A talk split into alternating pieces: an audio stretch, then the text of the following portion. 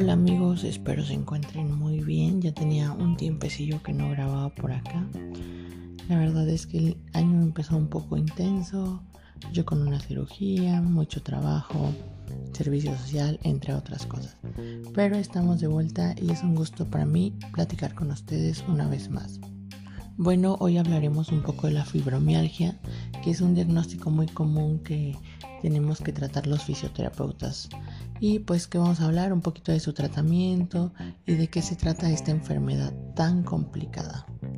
¿Qué es importante saber? La fibromialgia, que es una enfermedad crónica que ocasiona dolor musculoesquelético crónico y difuso y generalizado de más de tres meses de duración y fatiga. De hecho, todos los casos tienen trastornos del sueño. Y la fibromialgia fue reconocida por la OMS, pero es un tema que no es tan investigado todavía. Entre las características principales de la fibromialgia son la presencia de puntos anatómicos dolorosos o puntos gatillos, rigidez, fatiga y trastornos del sueño. No hay, no hay inflamación tisular ni anormalidad en el examen físico. Su incidencia es del 2% en la población general y predomina en el género femenino y de 10 a 1 en el género masculino. Eh, el público que mm, tiene esta enfermedad es, entre los 30 a 70 años. También afecta a niños, ancianos y hombres. Mm, el 28% de los niños o madres que sufren la fibromialgia no tiene causa conocida, pero es porque tienen anormalidades neurobioquímicas, hormonales y psicológicas. Lo que nos quiere decir que la fibromialgia se relaciona con el sistema nervioso autónomo.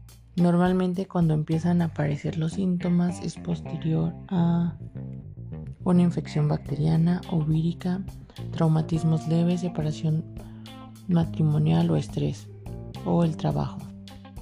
En las personas con fibromialgia se ha detectado que hay disminución de la serotonina, lo que modifica la intensidad de las señales del dolor que entran en el cerebro. Es por eso que las personas que tienen estrés severo sufren este tipo de enfermedades. Algunas de las alteraciones que sufren estas personas con fibromialgia son a nivel neuro, neuroendocrino, es decir, hay sobreproducción del ACTH y del cortisol, lo que aumenta la percepción del dolor y afecta la secreción de hormonas tiroideas y incide en los neurotransmisores como la serotonina y el triptófano. También provoca cambios en la fase profunda del sueño. Otras alteraciones son las inmunológicas, donde se dice que ciertos anticuerpos como antiserotonina y anticuerpos tiroideos se ven alterados. Alteraciones morfológicas. Se ha descubierto que en puntos dolorosos como en el trapecio eh, hay anomalías en el 80% de los casos. Explican la tendencia aumentada del músculo a contraerse en la fibromialgia.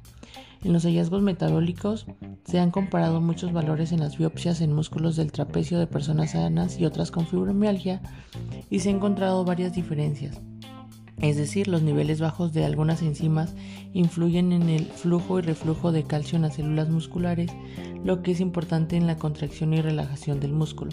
Es decir, el calcio es rechazado por el músculo afectado y no realiza de forma correcta la contracción. Los hallazgos neurofisiológicos, existe actividad eléctrica en el músculo, los pacientes que tienen fibromialgia producen dolor en lugar de esta activación normal. En reposo puede jugar un papel importante el dolor muscular. También hay alteraciones a nivel del flujo sanguíneo cerebral.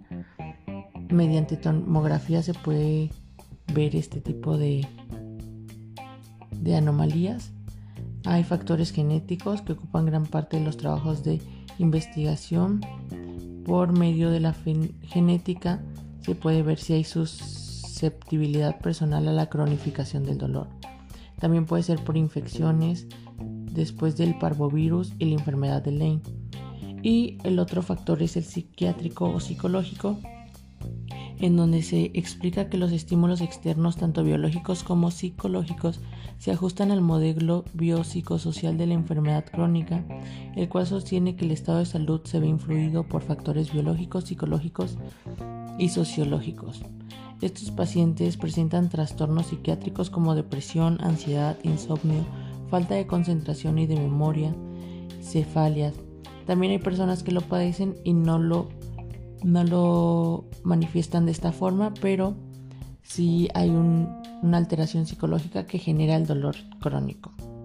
El tratamiento se va a basar en base a los síntomas del paciente, ya que hay pacientes que presentan dolor mínimo o hay unos con dolor severo durante el día. Hay unos que solo requieren terapia que ya uno como fisioterapeuta lo va a ir adaptando al tratamiento, pero también existen medicamentos para disminuir el dolor y mejorar el sueño, programas de ejercicio para estirar los músculos y mejorar la capacidad cardiovascular, técnicas de relajación para aliviar la tensión muscular y la ansiedad, y programas educativos que ayudan a comprender y controlar la fibromialgia, ya que recuerden que es algo un poco más psicológico. Son numerosas las medidas farmacológicas que se pueden utilizar. Un ejemplo de esto son los amitriptilina, que es un antidepresivo, el ciclobenzaprina, que es una droga tricíclica que tiene propiedades relajantes musculares, la fluoxetina, cetralina y paroxetina son inhibidores selectivos de la recaptación de la serotonina, es decir, te hacen mayor producción de serotonina capsaicina, que son cremas para reducir el dolor en escenas concretas. Pueden tomar analgésicos como codeína, tramadol, paracetamol, ya ese en base a la intensidad del dolor. Benzodiazepinas, que son para eh, los, los ataques de ansiedad, pero pueden causar adicción. Y también hay reguladores del sueño, que son medicamentos antiinflamatorios no esteroideos pero vamos a hablar un poquito nada más de las medidas no farmacológicas que serían el ejercicio, los estiramientos y ejercicio aeróbico de baja intensidad. ¿Cómo sería esto? Bueno, em, se ha comprobado que el ejercicio es súper beneficioso en este tipo de pacientes. El ejercicio acuático ha mostrado ser el beneficio más intenso en este tipo de pacientes ya que ayuda a mejorar la fuerza de las extremidades inferiores y la calidad de vida, disminuyendo el dolor.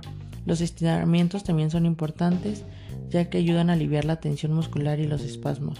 El ejercicio aeróbico de baja intensidad sirve para evitar la atrofia muscular, facilita la circulación de la sangre, mejora, la fortaleza y resistencia física.